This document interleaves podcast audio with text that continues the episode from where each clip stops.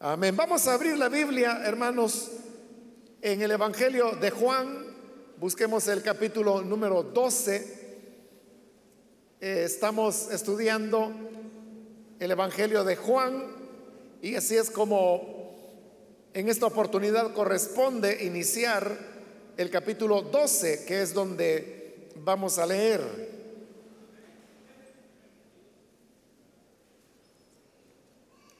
La palabra de Dios en el Evangelio de Juan capítulo 12 y versículo 1 nos dice, seis días antes de la Pascua, llegó Jesús a Betania, donde vivía Lázaro, a quien Jesús había resucitado.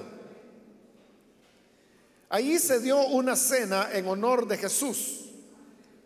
Marta servía y Lázaro era uno de los que estaban a la mesa con él. María tomó entonces como medio litro de nardo puro, que era un perfume muy caro, y lo derramó sobre los pies de Jesús, secándoselos luego con sus cabellos. Y la casa se llenó de la fragancia del perfume. Judas Iscariote, que era uno de sus discípulos y que más tarde lo traicionaría, objetó, ¿por qué no se vendió este perfume que vale muchísimo dinero para dárselo a los pobres? Dijo esto no porque se interesara por los pobres, sino porque era un ladrón y como tenía a su cargo la bolsa del dinero, acostumbraba a robarse lo que echaban en ella. Déjala en paz, respondió Jesús. Ella ha estado guardando este perfume para el día de mi sepultura. A los pobres siempre los tendrán con ustedes, pero a mí no siempre me tendrán.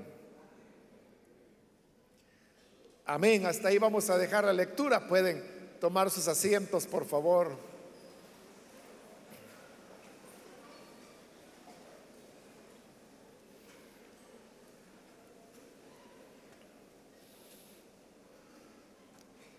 Hermanos, en la última oportunidad completamos el capítulo 11, que es donde encontramos la narración de cómo el Señor Jesús resucitó a Lázaro de entre los muertos.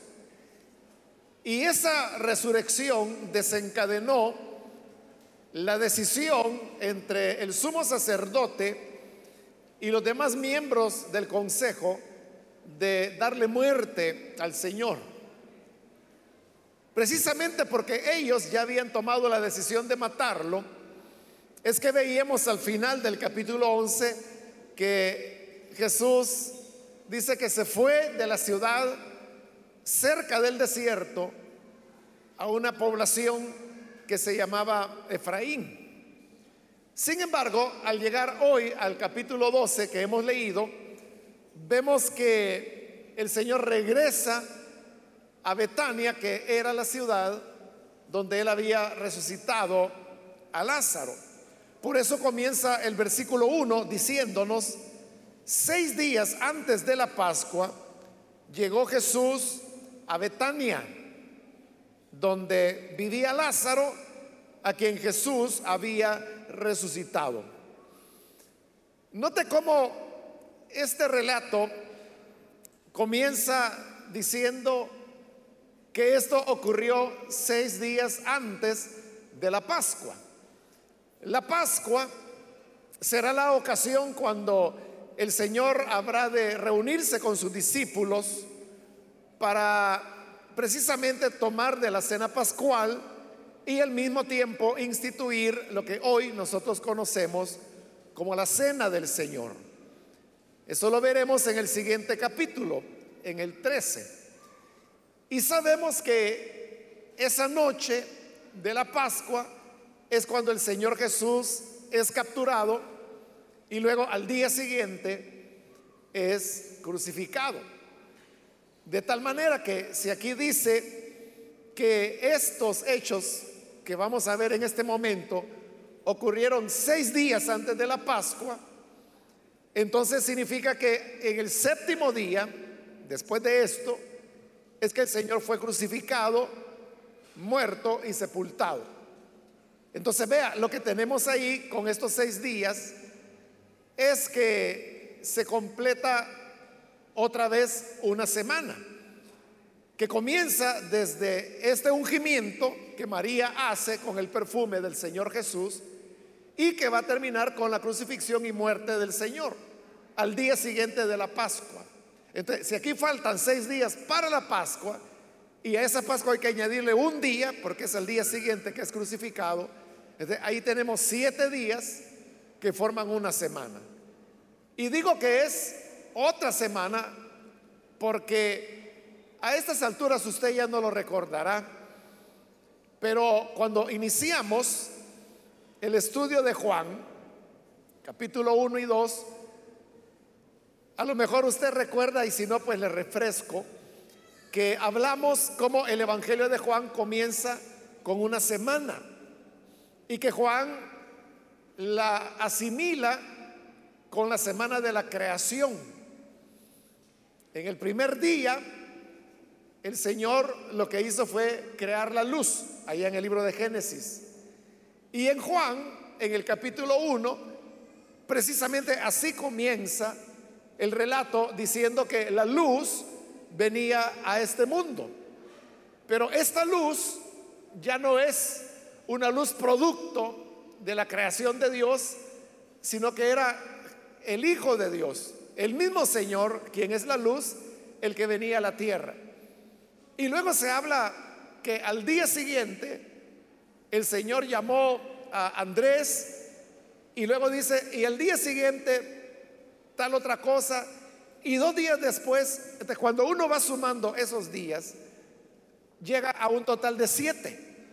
Y entonces tenemos que el Evangelio de Juan comienza con un ciclo de siete días en los que se van dando diversos acontecimientos y que, repito, Juan lo equipara con la semana de la creación.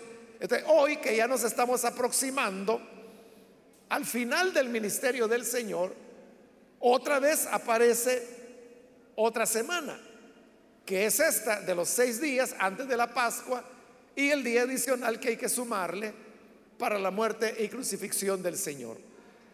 Esto sucede así, hermanos, por lo que hemos dicho anteriormente, y es que el Evangelio de Juan es un Evangelio muy bien redactado.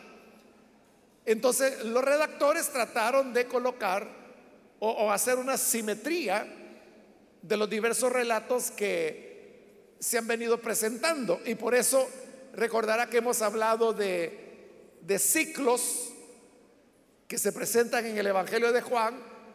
El primer ciclo, por ejemplo, es de Caná a Caná, que comienza en el capítulo 2 de Juan con las bodas de Caná y termina en el capítulo 4 nuevamente en Caná, donde el Señor hace la segunda de las señales, según hemos visto en este evangelio. Hace la primera y la segunda, es decir, de Caná a Caná. Y así hay varios ciclos que se han ido repitiendo. Entonces hoy tenemos la semana del cierre, diríamos, del ministerio del Señor, con lo cual se hace una simetría con la primera semana que fue mencionada al inicio de, los, este Evangelio en los capítulos 1 y 2. Bien, el hecho es que faltando seis días para la Pascua, Jesús vuelve a Betania, donde habían acordado matarlo. Y dice que en Betania vivía Lázaro, a quien el Señor había resucitado. El versículo 2 nos dice, allí se dio una cena en honor de Jesús. La última vez que el Señor había estado en Betania fue ese día cuando resucitó a Lázaro. Pero precisamente porque esa resurrección desencadenó la decisión de las autoridades religiosas de matar al Señor es que Él se fue cerca del desierto, dice la escritura. Pero ahora Él está volviendo. Entonces, desde que el Señor había resucitado a Lázaro, su familia, que eran sus hermanas, Marta y María, no lo habían vuelto a ver. Hasta ahora que Él está volviendo, está de regreso. Y precisamente porque Él viene de regreso, es que quieren expresarle el agradecimiento por haber resucitado a su hermano Lázaro. Por eso se nos dice que hicieron una cena en honor de Jesús. Marta servía y Lázaro era uno de los que estaban a la mesa con él. Allá en el Evangelio de Lucas, Marta aparecía ya como una mujer que era muy dada a los oficios domésticos. Esto lo comentamos a inicios del capítulo 11. Y hoy otra vez, en este capítulo 12, se nos dice que ella era la que servía a la mesa. En tanto que Lázaro era una de las personas que estaban comiendo con el Señor a la mesa. Era una cena en honor a Jesús. Entonces, seguramente ahí estaban los doce discípulos, probablemente otras personas que andaban con el Señor, las mujeres que le acompañaban y probablemente otros invitados. Y entre todos ellos también estaba Lázaro, el que había estado muerto y hoy está vivo, tan vivo que está cenando con el Señor, ¿no? Y esa es esa reunión que se tiene en ese momento. Dice el versículo 3, María, que es una de las hermanas de Lázaro, tomó entonces como medio litro de nardo puro, que era un perfume muy caro. Los perfumes de la época del Señor son diferentes a los perfumes que hay hoy en día. Los perfumes que hay ahora son elaborados a través de procesos químicos, eh, algo que no se podía hacer en la época del Señor. Entonces lo que ellos hacían era que utilizaban primero elementos de la naturaleza, en este caso era el nardo, que tenía muy buen olor, pero la cuestión era cómo hacer para que este olor sea permanente y que no se pierda tan fácilmente. Ahí es donde vienen los procesos químicos que hacen que, por ejemplo, los perfumes que hay hoy en día, eh, su olor permanezca lo más que se pueda, porque sobre esa base es que un perfume se clasifica como más o menos bueno. Los perfúmenes de hoy en día tienen como base el alcohol y otras sustancias químicas. Pero el alcohol usted sabe que es una sustancia muy volátil, se evapora rápidamente y entonces eso desaparece y solamente le queda la fragancia a la persona. En cambio, en la época de Jesús, los perfumes eran sobre la base del aceite. Porque el aceite, usted sabe que no se evapora tan fácilmente. Sobre todo si ese aceite cae, por ejemplo, sobre una ropa, o sea, mientras usted no lave esa ropa, el aceite ahí va a estar. Eso es lo que ellos procuraban. Lo que hacían era que el, aroma, en este caso del nardo, trataban ellos que lo absorbiera el, el aceite, es decir, las moléculas que producen el olor del nardo se mezclaban con las moléculas del aceite y entonces cuando el aceite se aplicaba, como el aceite es mucho más permanente que el alcohol, por ejemplo, entonces ese perfume duraba todo el tiempo que ese aceite estuviera o en la en el cabello de las personas, que era donde se ponía el aceite, el, perfume, o en el rostro. No hay referencias en la Biblia de que ellos los perfumes los colocaran sobre la ropa. Porque como era en base a aceite, entonces obviamente eso era manchar la ropa. Pero sí la Biblia habla que sobre todo el perfume se colocaba en el cabello.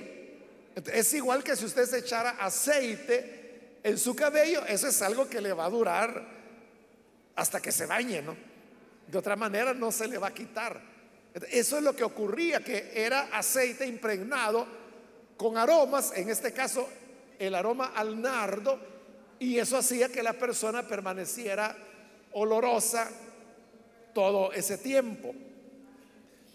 Ahora, no sé si con esto a usted le surge la curiosidad de que si aquí lo que en el siglo primero lo que retenía el olor, la fragancia, era el aceite, entonces ¿cómo es que funcionan los perfumes de hoy?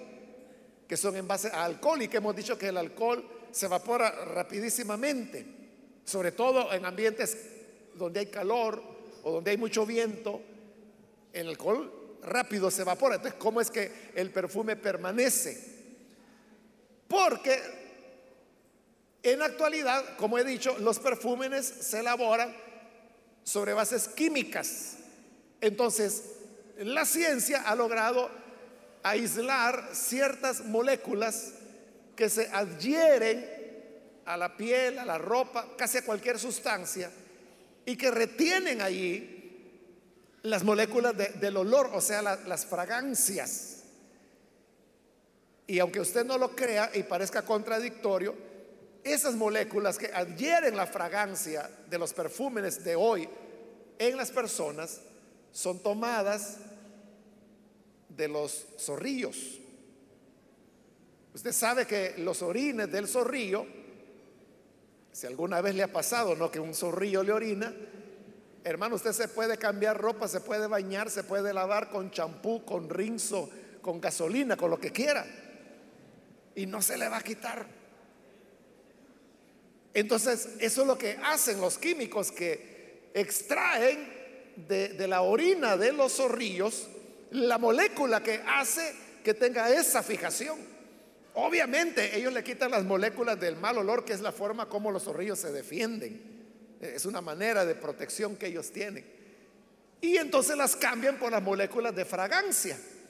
Y por eso es que no importa, o sea, el, perfume puede ir en agua, puede ir en alcohol, no es importante. Y que se evapore rápido no importa, porque no es eso lo que va a fijar el aroma, sino que es la molécula tomada de los orines de los zorrillos. ese es la explicación de por qué, aunque el alcohol se evapora muy rápidamente, la fragancia le queda a la persona. Y la gente pues no tiene ambajes en colocárselo en la ropa, en la piel, en el cuello. Entonces, ahí se está poniendo las moléculas de los orines de zorrillos.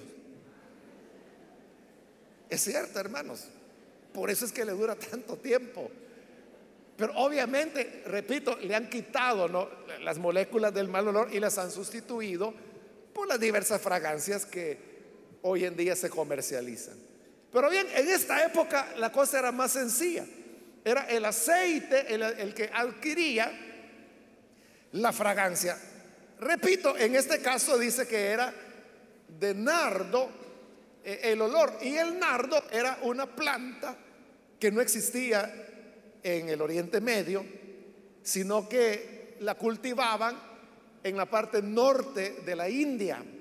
Imagínense lo que significaba llevar el nardo desde la India hasta el Medio Oriente. Por lo menos en lo que hoy es Europa occidental y hasta el Medio Oriente, como era el Imperio Romano, ahí estaban las los caminos, las vías como le llamaban y les llaman todavía los romanos a las calles. Eso facilitaba el camino, pero de la India al Medio Oriente no había tales caminos. Entonces eso hacía que el nardo fuera una algo exótico en primer lugar y en segundo lugar muy caro, porque venía de muy lejos. Y, eso era lo que María había comprado, un perfume de nardo que mezclado con aceite formaba una gran cantidad porque dice que era como medio litro. Era una cantidad considerable. Y dice que ella lo derramó sobre los pies de Jesús, secándoselos luego con sus cabellos.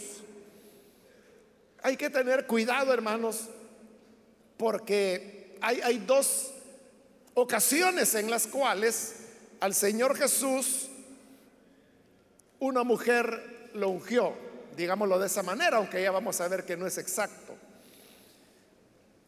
Son dos relatos diferentes y dos situaciones distintas y lugares distintos y mujeres distintas.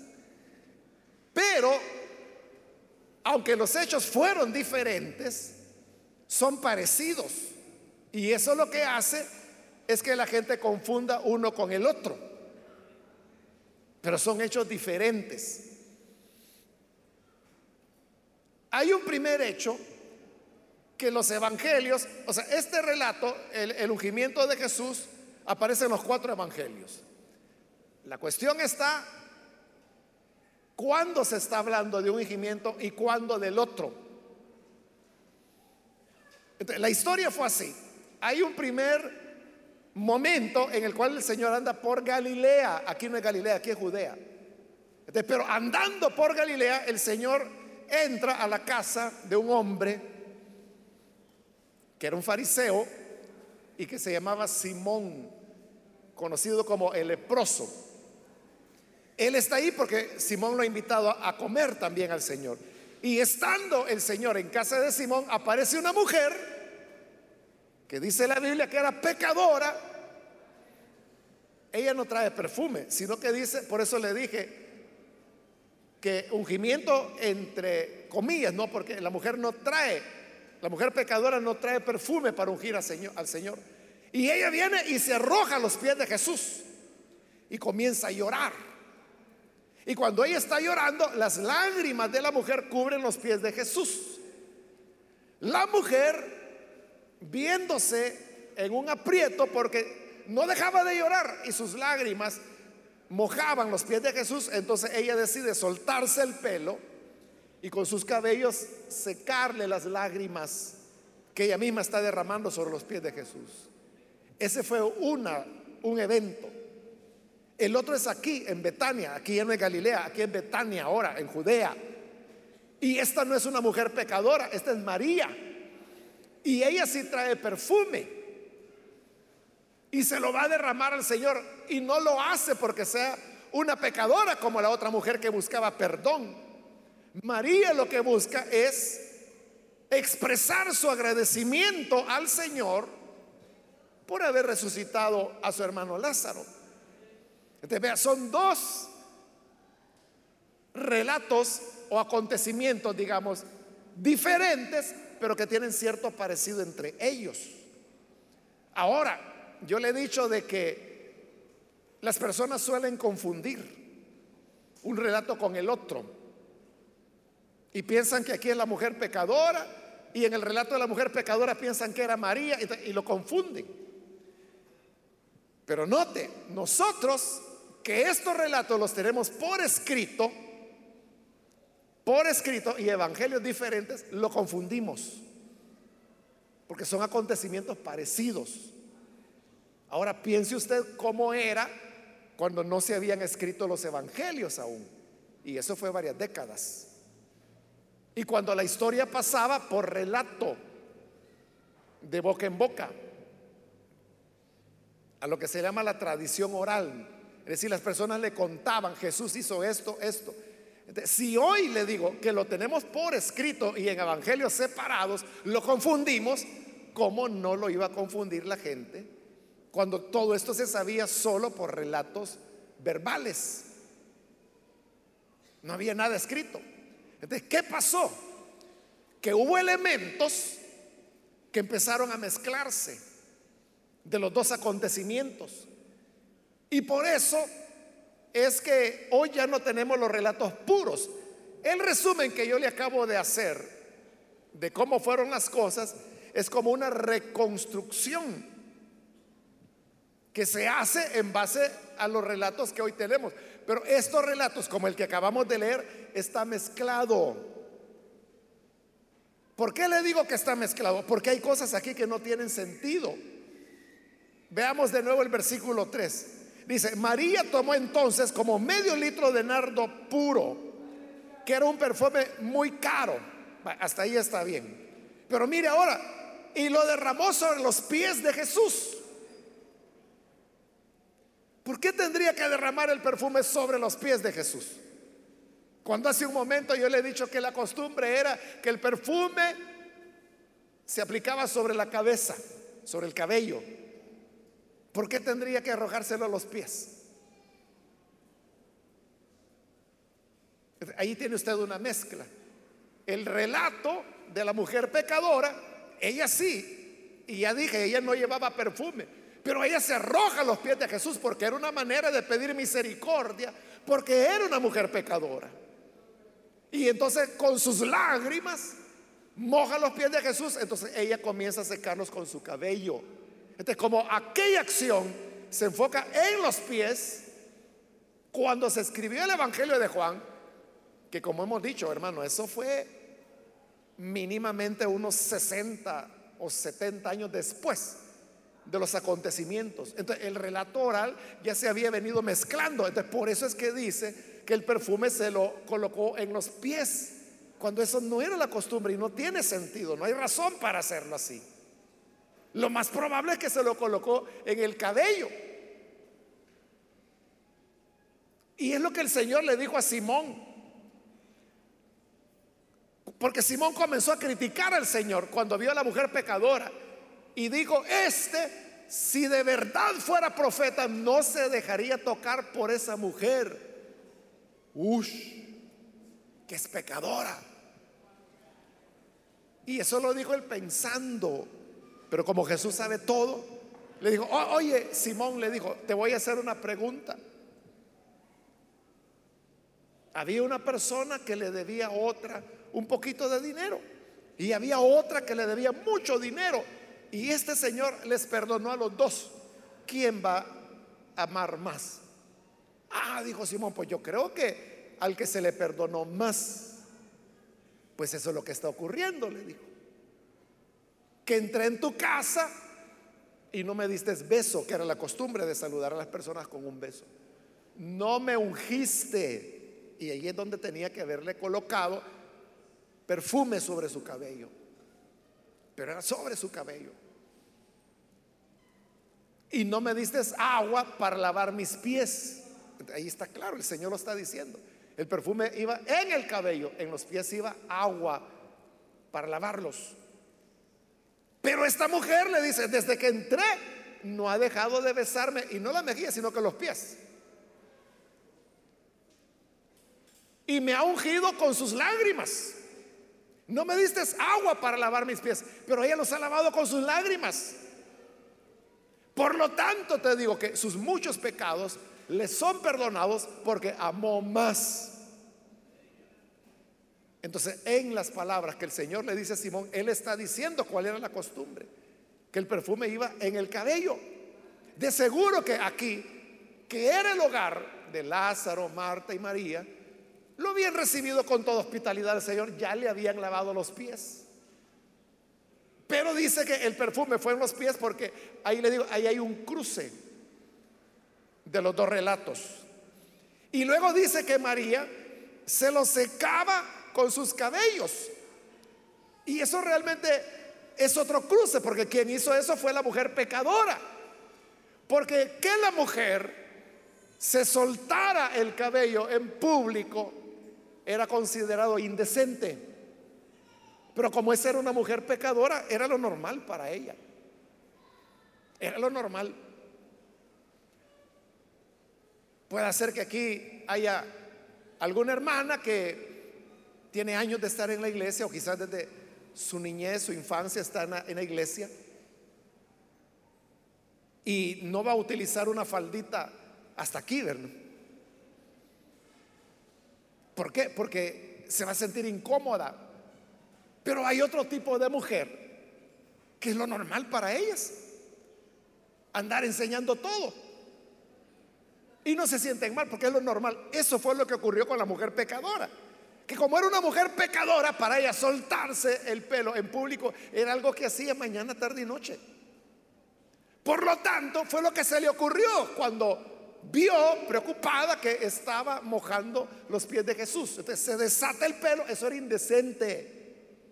Por eso es que Simón, el leproso, se indignó tanto y por eso fue que dijo, si este de verdad fuera profeta, ni dejaría que esta mujer le tocara.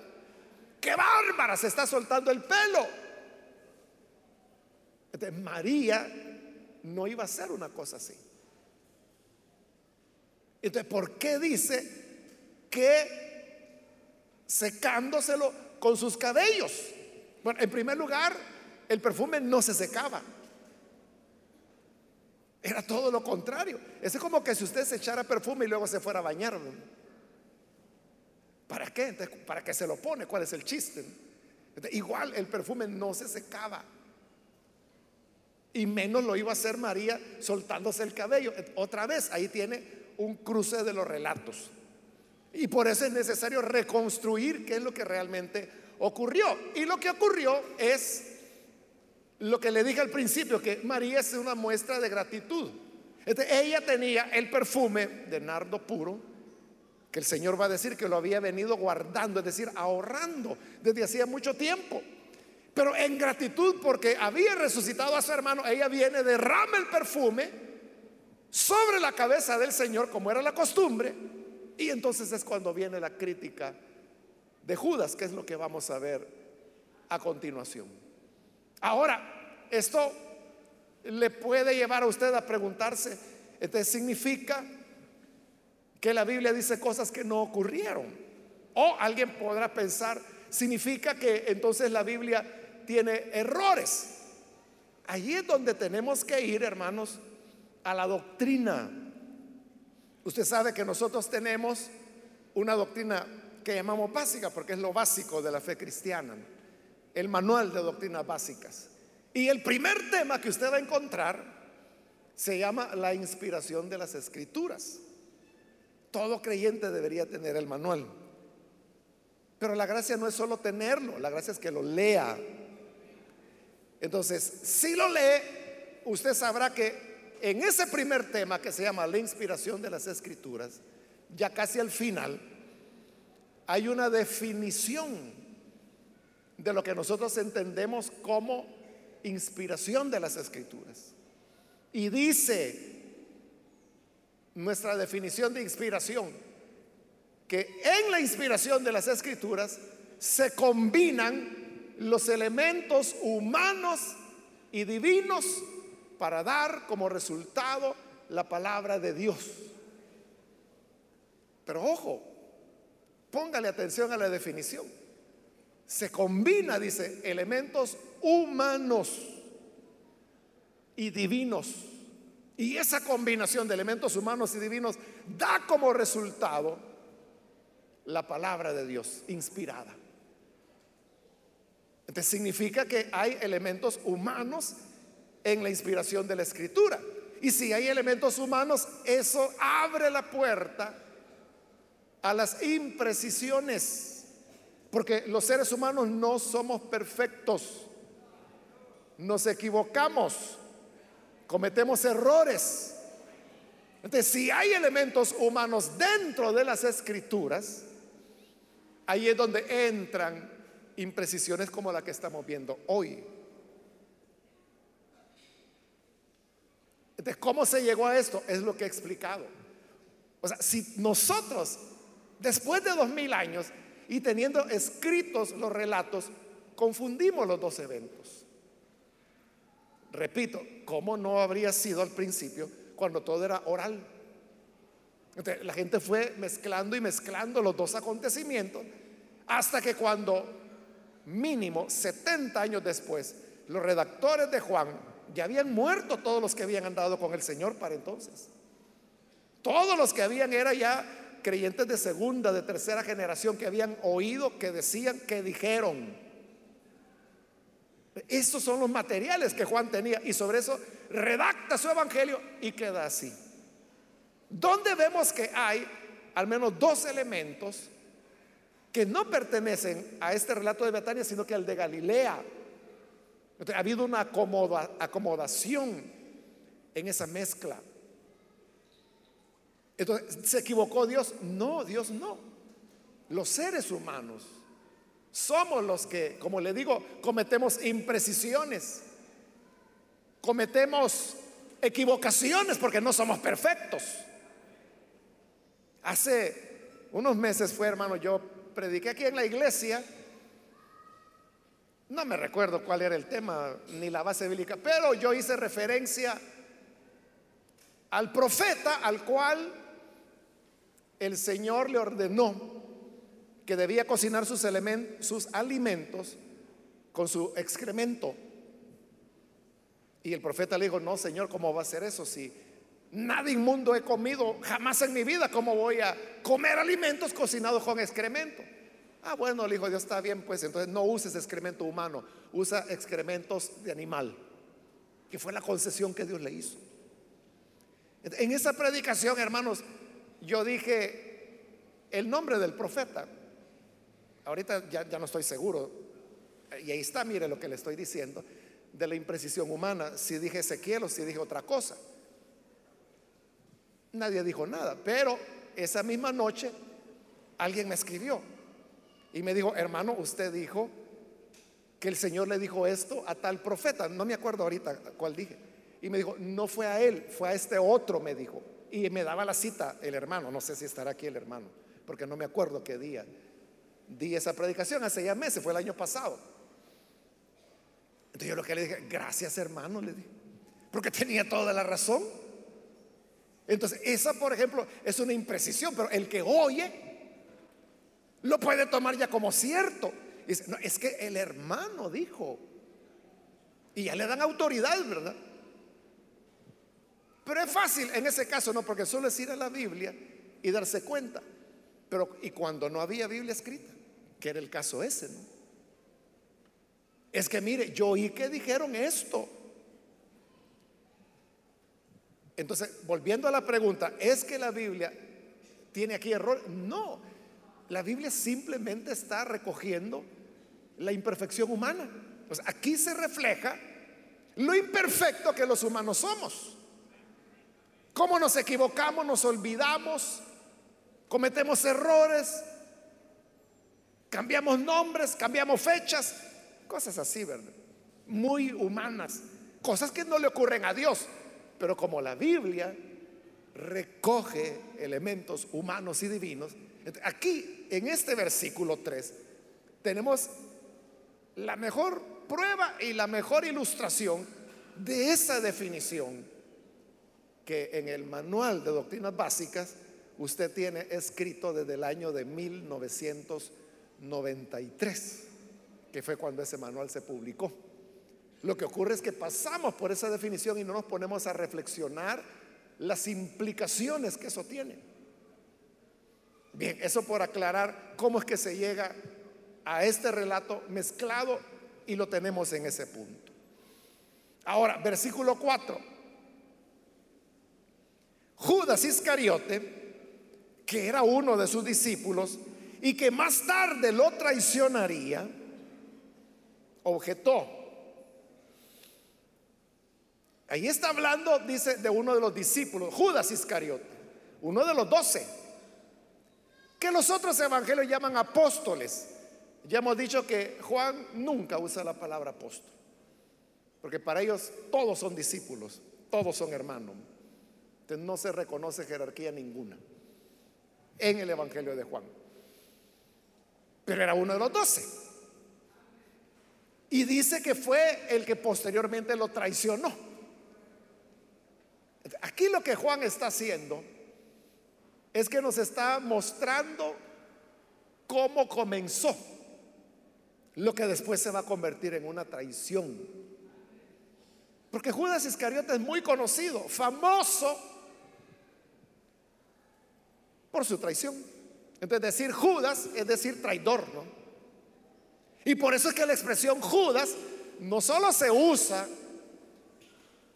dentro de iglesias como lo estamos usando ahora, se usa en todo, en la guerra, entre soldados, en la política.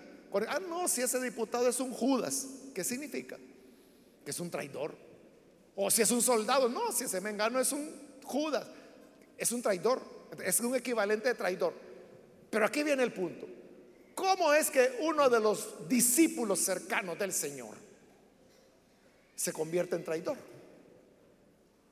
Nadie se vuelve traidor de la noche a la mañana. Que no lo hayan notado, ese es otro asunto. Porque ya vamos a ver en el versículo, no el versículo, el capítulo 13, que es la cena del Señor. Ahí es cuando el Señor les dice, uno de ustedes me traicionará. Y los discípulos comenzaron a preguntar, ¿seré yo, Señor?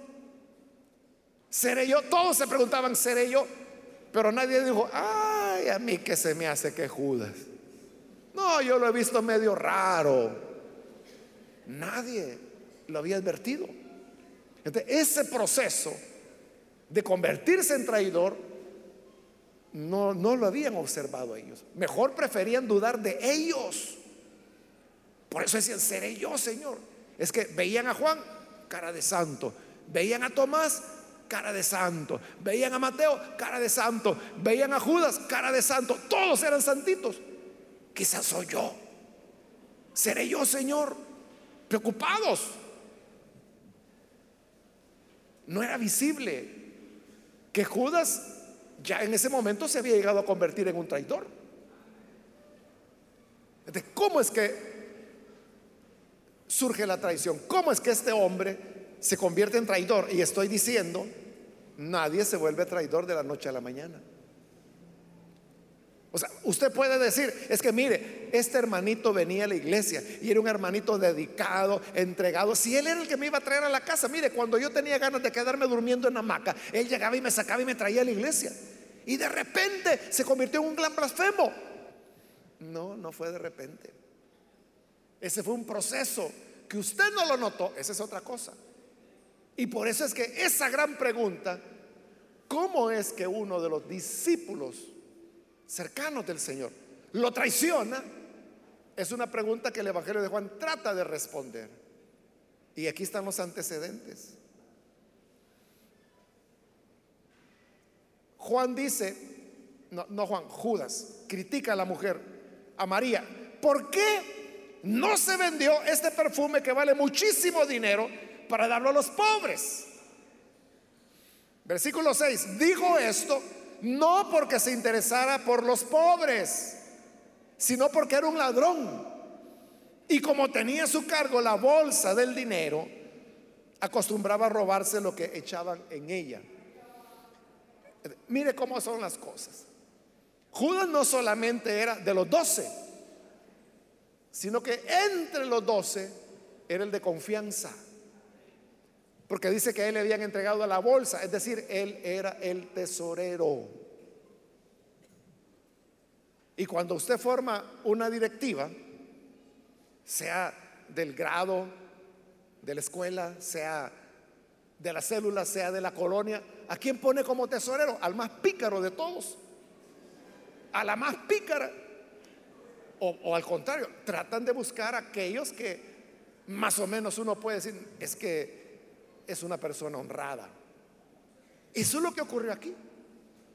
Entre los doce, ¿por qué escogieron a Judas Iscariote? Porque está el otro Judas, ¿no?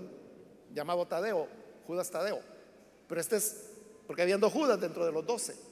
El pobre Judas Tadeo le va mal porque todo el mundo cree que es el Judas traidor y no, aquel era otro. Pero aquí estamos hablando de Judas Iscariote. ¿Por qué le dan la tesorería a Judas Iscariote? Porque era el más confiable el que se veía más recto. La Biblia dice, el Evangelio de Lucas, que había mujeres que de sus bienes ayudaban al Señor. Es decir, estas mujeres daban ofrendas que se las entregaban a Jesús. Pero realmente no era Jesús el que agarraba el dinero, sino que iba a la tesorería y la tesorería la tenía Judas. De esos detalles la Biblia no, no lo habla, ¿verdad? Pero yo supongo que cuando venía alguien y le decía, mire, Señor Jesús, aquí le quiero dar 40 denarios. Ah, entre, encárguese con el tesorero, Judas. Y ya lo mandaba, entonces le entregaban el dinero a Judas. Entonces todo el dinero que le iban donando al Señor era Judas quien lo tenía. Entonces lo primero que ocurrió es que dice ahí Juan, que Judas comenzó a tomar el dinero de la tesorería, del fondo, que no era de él, era del grupo de Jesús. Y ese dinero lo ocupaban para comprar comida, para comprar pan. Y también era una instrucción del Señor Jesús que de ese dinero se tomara una parte para repartirla entre los pobres. Por eso es que vamos a ver en el capítulo 13 que en la noche de la cena del Señor viene Jesús y le dice a Judas, lo que vas a hacer, hazlo pronto. Y Judas se levanta y se va. Jesús de lo que le está diciendo es, si me vas a entregar, ve a hacerlo ya. Y Judas efectivamente va y lo hace.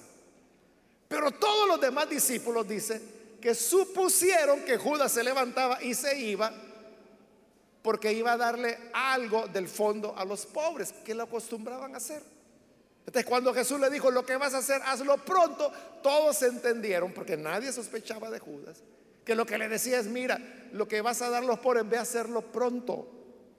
Así lo leyeron ellos.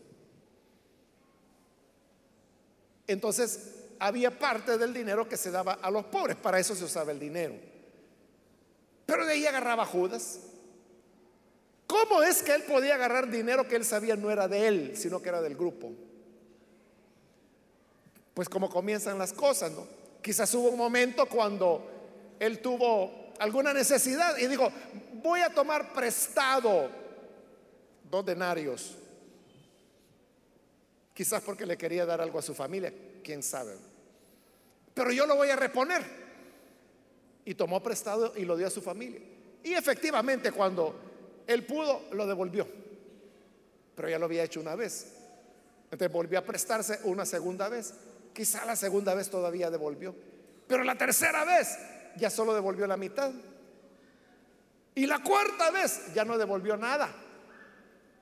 Entonces él razonó, bueno, si al fin y al cabo el dinero es para que comamos nosotros, nosotros mismos lo gastamos. Hay una parte para los pobres, no les estoy quitando nada a los pobres, estoy tomando de lo que es para nosotros, como él era el tesorero. Él dijo, de esta partida, alimentos, de ahí voy a tomar. Porque de todas maneras es para nosotros, es lo mismo, pero no es lo mismo que usted tome algo porque usted quiere y usted lo decidió, a que la persona encargada, que en ese caso era Jesús, le autorice o que usted le pida permiso. Es diferente. Entonces cuando usted lo hace sin que el encargado lo sepa, es lo que Juan dice, eso ya es ser ladrón. Pero lo hizo una y otra y otra y otra vez, se convirtió en ladrón. Él vio que era una forma fácil de tener dinero. Y no habían controles. Ahí no había auditoría, hermano. Ahí no había de que, bueno, ya pasó el mes Judas, así que hagamos cuenta, cuadremos. Hagamos el balance. Nadie le pedía cuentas. Él sabía que nadie se daba cuenta. Pero eso está labrando en él una pérdida de la honestidad. Es una pérdida de la integridad. Entonces, mire cómo comienza a formarse un traidor, una traidora. Comienza con cosas pequeñitas, con ciertas licencias como él. Es que es lo mismo, lo mismo es. No era lo mismo. Y eso fue avanzando. Y cuando ya era ladrón, él se convirtió en una persona ambiciosa. Porque el que tiene dinero quiere más. Y mientras más tiene, más quiere. Y lo quiere pronto. Por eso es de que las personas, digámoslo así, no se miden, ¿no? sino que tienen oportunidad de agarrar. Mientras más puedan agarrar, agarran y agarran y agarran y agarran. Y uno se queda sorprendido, ¿no? Después cuando sale a luz lo que han robado y todo eso, uno dice, qué barbaridad, ¿no? Pero es porque se despertó en ellos la ambición. Eso es lo que había ocurrido en Judas. Entonces cuando ve que María derrama el medio litro entero, se lo, es que lo bañó al Señor con el perfume. Por eso dice que la casa se llenó de la fragancia. ¿Y cómo que no? Si lo había bañado en perfume. Eso molestó a Judas. Entonces dijo, qué barbaridad, ¿cómo es? Que botan el perfume. ¿Por qué no lo vendimos? Si lo hubiéramos vendido, hubiéramos podido darle mucho dinero a los pobres. Pero Juan aclara, no es que Judas se preocupara por los pobres es que era ladrón. Él mismo va a decir ahí que eso costaba como 300 denarios. Entonces él dijo, de esos 300, que agarre 50. Esos 50 son los que había perdido por el perfume derramado.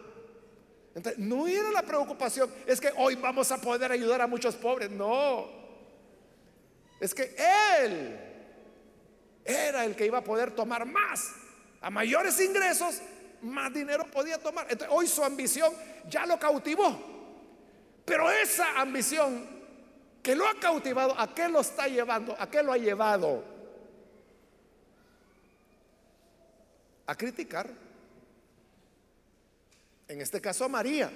Y a criticar a Jesús por aceptar que María lo, lo baña en perfume. Desde todo punto de vista, ¿verdad?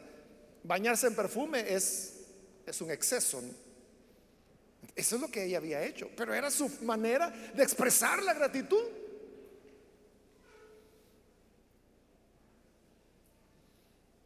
Entonces, el que pierde la integridad pasa a una etapa de crítica. Entonces comienza a criticar todo, todo. Ah, es que los líderes son aquí, es que los pastores son así, es que la supervisora es así, es que es anfitriona, lo mismo da todos los sábados, ya me aburrí. Qué fea está la iglesia, lo mismo cantan, ya aburren. ¿Cuándo van a cantar otros signos? Esos predicadores, ya con solo que lean el versículo, ya saben lo que van a decir. Y empiezan a criticar todo, todo, todo, todo. Entonces, esas personas que están criticando, es el proceso de Judas están ya casi convirtiéndose en traidores. Es que si yo critico, critico, critico, critico, estoy a punto de traicionar a la iglesia. Estoy a punto de traicionar al Evangelio, a Dios, a Cristo. Todo lo que uno debería apreciar y amar. Es que nadie, hermanos, tiene que estar aquí en la iglesia a la fuerza. Todos los que estamos aquí es porque amamos estar aquí. Porque amamos a la iglesia. Así es. Pero si yo comienzo a criticar, entonces ya no la amo. Entonces, si ya no la amo, estoy a punto de traicionarla. Eso es lo que Judas está haciendo. Traiciona, traiciona, traiciona. Ahora critica, critica, critica. Entonces viene el Señor y le responde en el versículo 7 déjala en paz. Ella ha estado guardando este perfume para el día de mi sepultura. Entonces no es que el Señor esté aceptando una extravagancia que lo están bañando en perfume.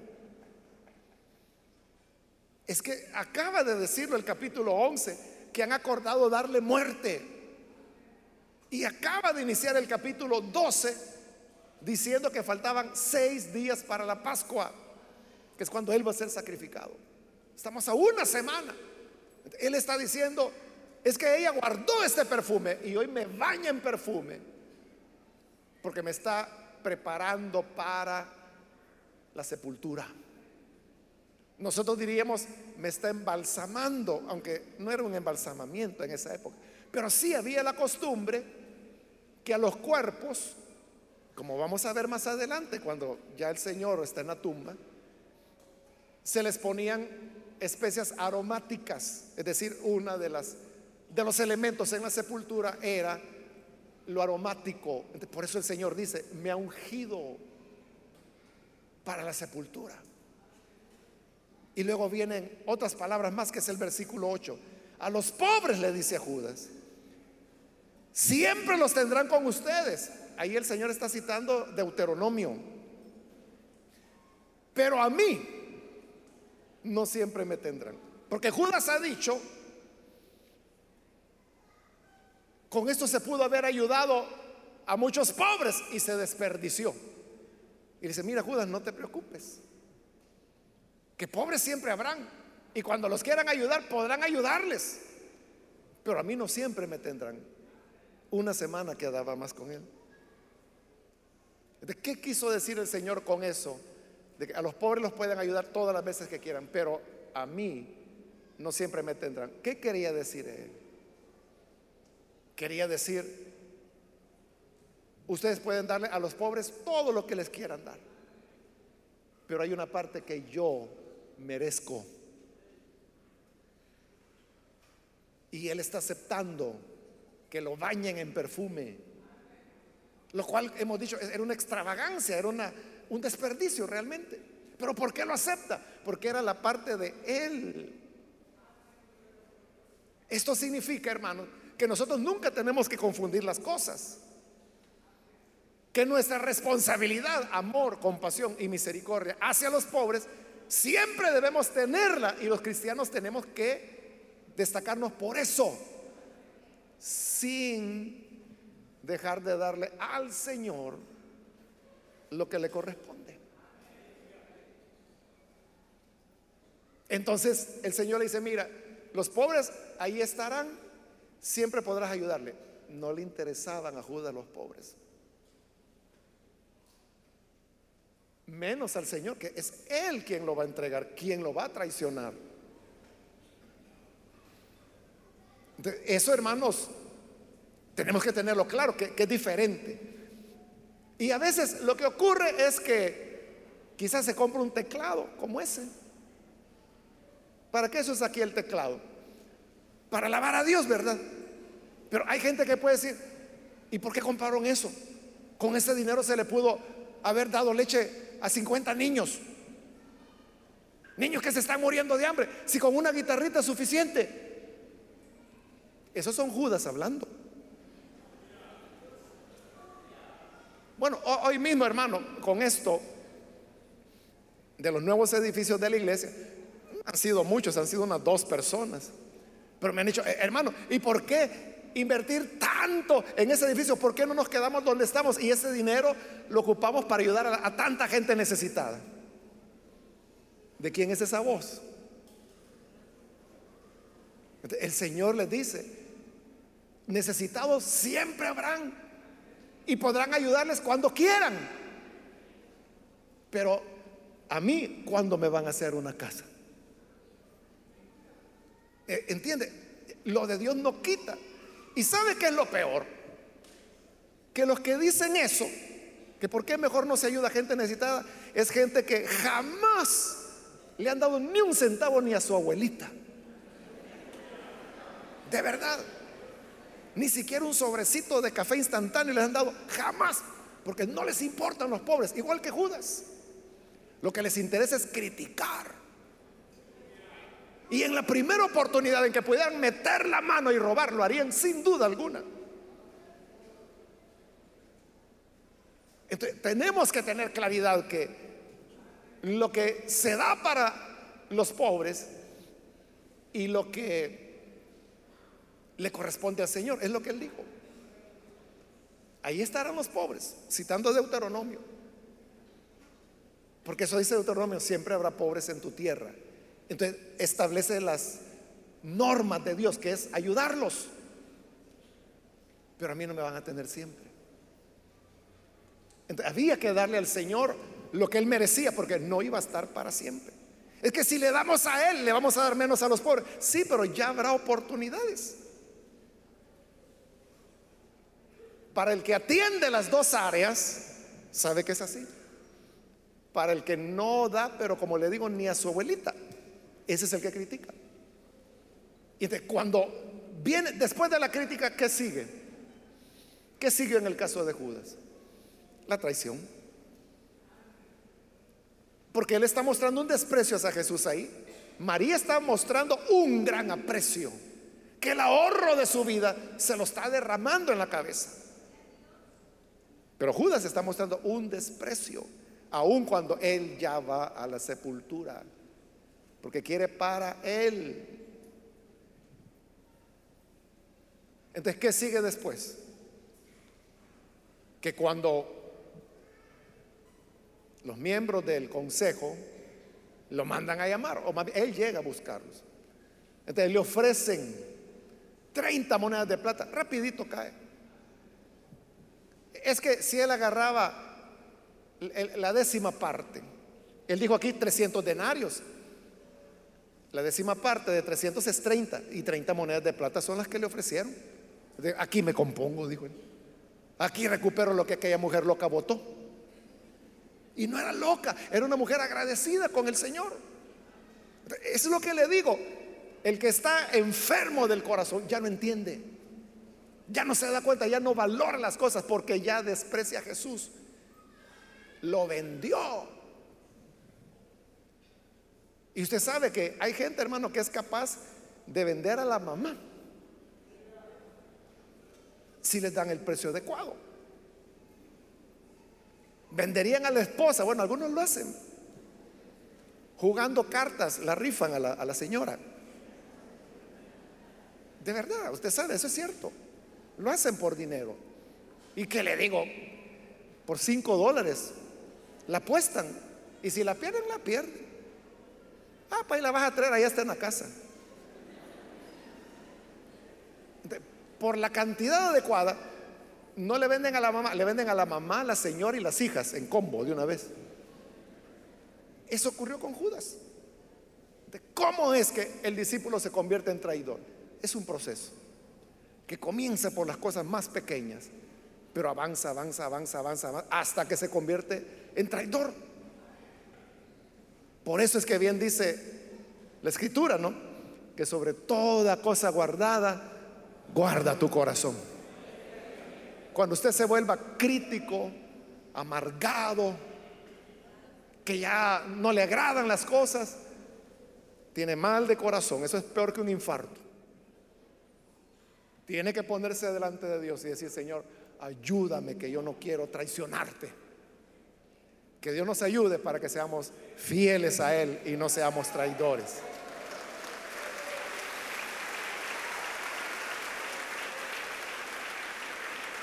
Vamos a cerrar nuestros ojos.